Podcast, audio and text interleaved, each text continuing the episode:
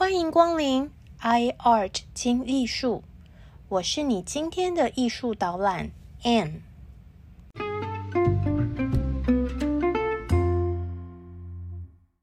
大家好，我是 ann。大家好，我是 Anne。欢迎来到 iArt 听艺术。说到浪漫主义画家，绝对不能忽略的就是浪漫主义画派第一美男子。德拉克洛瓦·德拉夸，他被形容是怀疑论者、彬彬有礼的花花公子，意志力惊人、聪明有专制的奇妙混合体，还有一种属于天才的善良和温柔。德拉夸不只是潇洒飘配的外表，让其他画家输到怀疑人生。他大部分的作品都被收藏在艺术殿堂巴黎罗浮宫。罗浮宫还专门为了他的作品而开辟出好几间展览室。德拉夸一生最主要的竞争对手就是新古典主义画派大佬安格尔。德拉夸小安格尔十八岁，画风与新古典主义画派完全相反。德拉夸。偏好戏剧性、浪漫的题材，绘画方式从鲁本斯还有威尼斯文艺复兴时期的风格汲取灵感，强调色彩和律动，而不是清晰的轮廓或是精心建构的绘画形式。作为杰利克的朋友，还有精神继承人，德拉夸也受到拜伦的启发。对于崇高甚至暴力的自然界力量有着强烈的着迷。就在安格尔的路易十三的誓言在巴黎沙龙展上受到高度好评的时候，桀骜不驯的德拉夸也带来了自己的心血结晶——四百多公分大的画作《西阿岛的屠杀》。这幅作品。描绘的是希腊独立战争中的悲惨事件，统治者鄂图曼土耳其对希腊第五大岛西阿岛进行大屠杀，据称有两万人遭到杀害，其余七万人都被迫为奴。德拉夸的偶像拜伦就是在希腊独立战争中死亡。西阿岛的屠杀刻画了苦难的岛民形象，土耳其残暴的军事力量，还有荒凉的大地等，具体呈现受到屠杀的西阿岛民的无助绝望。尤其是右下角婴儿紧紧抓住已经死去的母亲，寻找母乳的画面，简直是悲情被放到最大，全体观众崩溃。此画使年轻帅气的德拉夸立马被视为杰出的浪漫主义画家，并与安格尔的新古典主义画风形成强烈的对比。路易十三的誓言和西阿岛的屠杀被挂在同一个展间。安格尔的画作气质宁静，线条工整，结构严谨，是平衡和和谐的典范。但相反的。德拉库尔的作品则是动荡不安，充满色彩和情感。画面呢，经常是闪闪发光、喧嚣激昂的暴力场景。两人之间的争论，在三年后的沙龙展上再次交锋。有比较才有伤害，双方一言不合就开炮。两位画家都被画坛认为是自己流派中最优秀的画家。而他们之间的对决，则是持续了多年。巴黎艺术家和知识分子们也因为这场流派冲突而产生了激烈的分歧。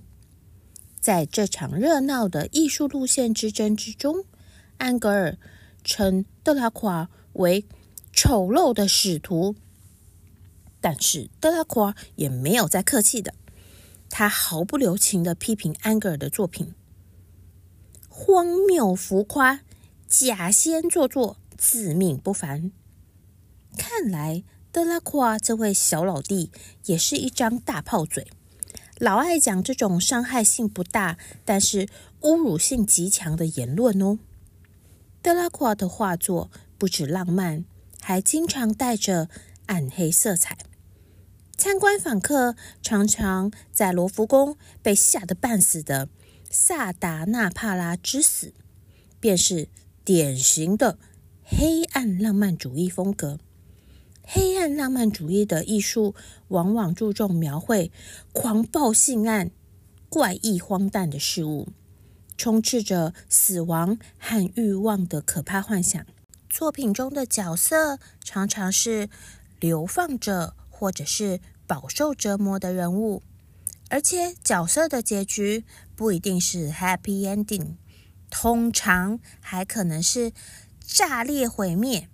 借此表达艺术家对人性的怀疑。《萨达纳帕拉之死》这幅作品可以说是综合以上元素的恶之花，天残地缺没人性，直接将末日场景完整呈现给观众。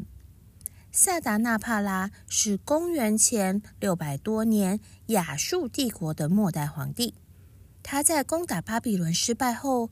被围困在尼尼微宫，为了不让宫殿和财宝落入敌人手里，萨达纳帕拉下令烧毁宫殿，处死自己的妻妾、仆人和骏马，全部家当一起陪葬，最后自杀身亡。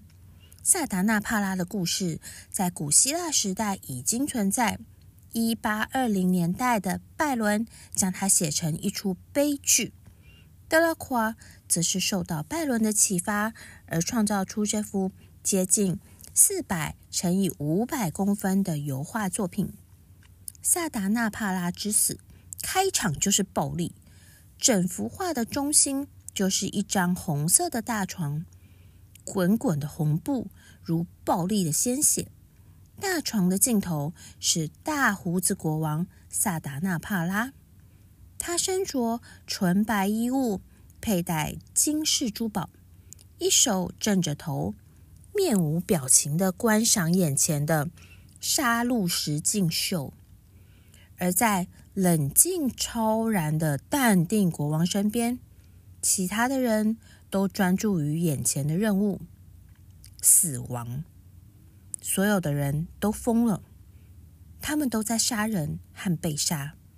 一个赤裸的妃子已经死在国王的脚边，横躺在床铺的边缘。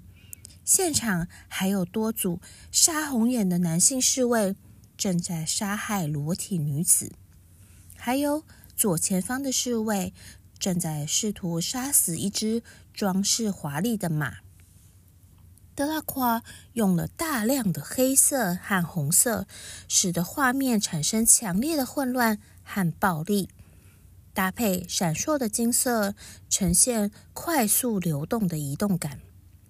就算是恐怖电影胃口养很大、已经很习惯血腥镜头的现代观众，站在《萨达纳帕拉之死》这幅画作之前，应该也会感到非常的震惊，因为这个凝结的杀戮画面，残暴又放荡。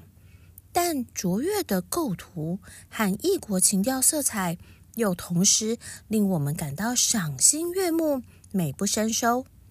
我们的双眼无法离开暴力又华美的细节，紧紧盯着前方最接近我们的裸体女子。他挣扎的肉体被暴力征服，而喉咙即将被尖刀割断。德拉夸。巧妙地将这个最残酷的场景放在最前方明显的位置，以获得观众视觉和情绪上最大的冲击。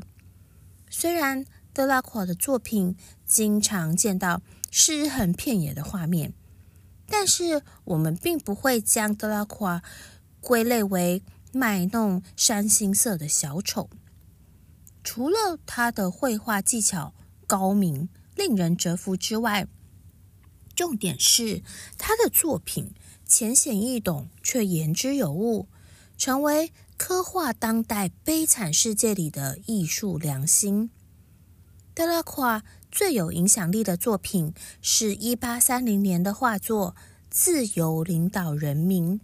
这件作品描述的事件，并不是我们熟悉的1789年推翻波旁王朝路易十六的法国大革命，而是发生在1830年7月27日到29日，为期仅仅三天的七月革命。当时，法国是由波旁王朝复辟时期的第二位君主路易十六的弟弟查理十世执政。人民无法忍受查理十世的专制统治，群起反抗。最终，查理十世退位，由路易十四的弟弟的后人路易菲利普出任新任国王。为了纪念七月革命，德拉夸在同年的秋天就提笔创作了《自由领导人民》。背景右侧的建筑。是我们知道最近才失火部分重建的巴黎圣母院，而画的正中间袒胸露乳的那位巴黎美女，虽然她看起来有点像是呃现代法国电影里面那些一言不合就脱衣的性感正妹，其实呢，在画中人家是自由女神呐，女神挥动着象征自由。平等博爱的红白蓝三色旗，号召身后的人民起来革命。画面的最前方是倒卧在木头和石块上的尸体，自由女神正跨过这些尸体向前迈去。女神身边站着几位手持武器向前冲的男人，最左侧是一位工人，他身穿敞开的白衬衫。背着卡其布包，手上握着一把土耳其弯刀，腰间还配着一把枪。工人旁边的男子是个资产阶级少爷。有人发现这位帅哥长得有点像画家本人哦。他头戴黑色礼帽，身穿白衬衫与黑外套，双手握着一把长枪。在自由女神脚边，一位男子匍匐在她的脚下，正在抬头仰视女神降临。这个人的红色腰带、蓝色上衣以及露出一截的白色衣服，正好重现红白蓝三色旗的颜色排列。德拉夸采用金字塔式的三角构图。而自由女神手中的三色旗，正是金字塔的最高点，也是整幅作品的中心思想。自由领导人民的画作场面宏大，用色对比强烈。虽然德拉夸是受到历史事件的启发而创造了这幅作品，但是这件作品本身已经超过了记录历史的价值。因为德拉夸创造了一种自由精神的浪漫形象，他颂扬的不只是革命事件。我们身为观众，甚至可以完全不了解七月革命的来龙去脉，也可以被画中人物生死无惧的激情和意志力所震撼。难怪当德拉夸在创作这幅作品时，画家本人已经是法国浪漫主义画派的领袖了。自由领导人民在一八三一年的巴黎沙龙展上展出，而后被罗浮宫收藏至今。但是，如果你明明没有去过罗浮宫，却又隐隐约约觉得，嗯，这幅画好像似曾相识。但是又想不起来到底是在哪里见过这位性感自由女神的画，说不定是以前看过 Coldplay 英国酷万乐团的专辑封面哦，因为他们就是用这幅作品当做 Viva la Vita 玩酷人生的专辑封面。不知道大家看画的时候，目光是不是像我一样？都被自由女神的酥胸肉体给吸引了，诶，不是啦，是被自由女神高举的三色旗帜给吸引住了。但是大家有没有注意到，女神的另外一只手上正握着一把看起来很恐怖的长枪呢？更不舒服的画面呐，是长枪旁边的小男孩。这位小朋友的双手各拿着一把手枪。诶，如果现在有小朋友正在听这个 podcast，千万不要学画中的小男孩哦。画中的小男孩是生长在一个很不幸的年代，他才不能好好去上课学习，或者是和朋友们玩游戏，而必须在小小年纪就使用武器面对暴力。嗯，话说偶尔有朋友或是听众呢，就会跟我说，他们的小孩会听这个 i art 听艺术。其实我是非常开心听到有年纪很轻的听众对艺术故事有兴趣，因为我觉得不同年纪的人对艺术会产生不同的感知，无论是透过人生经验、知识，或者是就纯粹凭直觉欣赏艺术，对于作品的喜好和感动呢，都是很珍贵的体验。所以我也一直希望，呃，能够用更简单、更轻松的方式来描述这些有趣的小故事，希望可以成为童叟皆宜、雅俗共赏大家的第一堂艺术故事入门。不过，艺术家的故事也是人的故事，人性就是光明和阴暗交织，再加上我本人，嗯，也常常画错重点。嗯，歪歪不正经，有点不 OK 的题材，反而令我印象深刻。对于太教条、道德高大上的内容，根本就直接忽视，过目即忘。所以，如果现在有小朋友正在收听 i art 听艺术的话，请记得你喜欢的部分就可以，听不懂的地方完全没有关系哦。人生很长，可以慢慢思考。我们年纪很大的人也有很多听不懂的地方，要很努力才能保持一颗开放、愉快的心情去欣赏各式各样的故事哦。刚刚我们提到画中那位小男孩，据说他的身影被大画家雨果拿来当做小说《悲惨世界》中角色的灵感来源。雨果是法国十九世纪浪漫主义文学的领导者，也是整个西方浪漫主义文学的集大成者。他的作品，例如《悲惨世界》和《钟楼怪人》，都是至今大家还耳熟能详、经常被戏剧、电影改编的题材。另外一位法国浪漫主义文学代表作家，就是擅长书写。历史小说的大众马，他的《基督山恩仇记》、《马哥皇后》还有《三剑客》，基本上就奠定了我小时候完全错误法国史观严重误解的程度。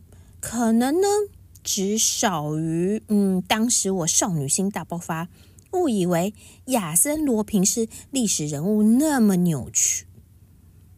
不过呢，我最喜欢的改编版本是日本和西班牙合作改编《大众马三剑客》的骨灰级卡通《汪汪三剑客》，主角是一只长得很像盗版史努比的达泰安狗狗。达泰安狗狗还会举起剑，高喊：“我为人人，人人为我。”好，今天的 I 二听艺术就先到这里，谢谢你的聆听和分享，我们下次见，哈气金。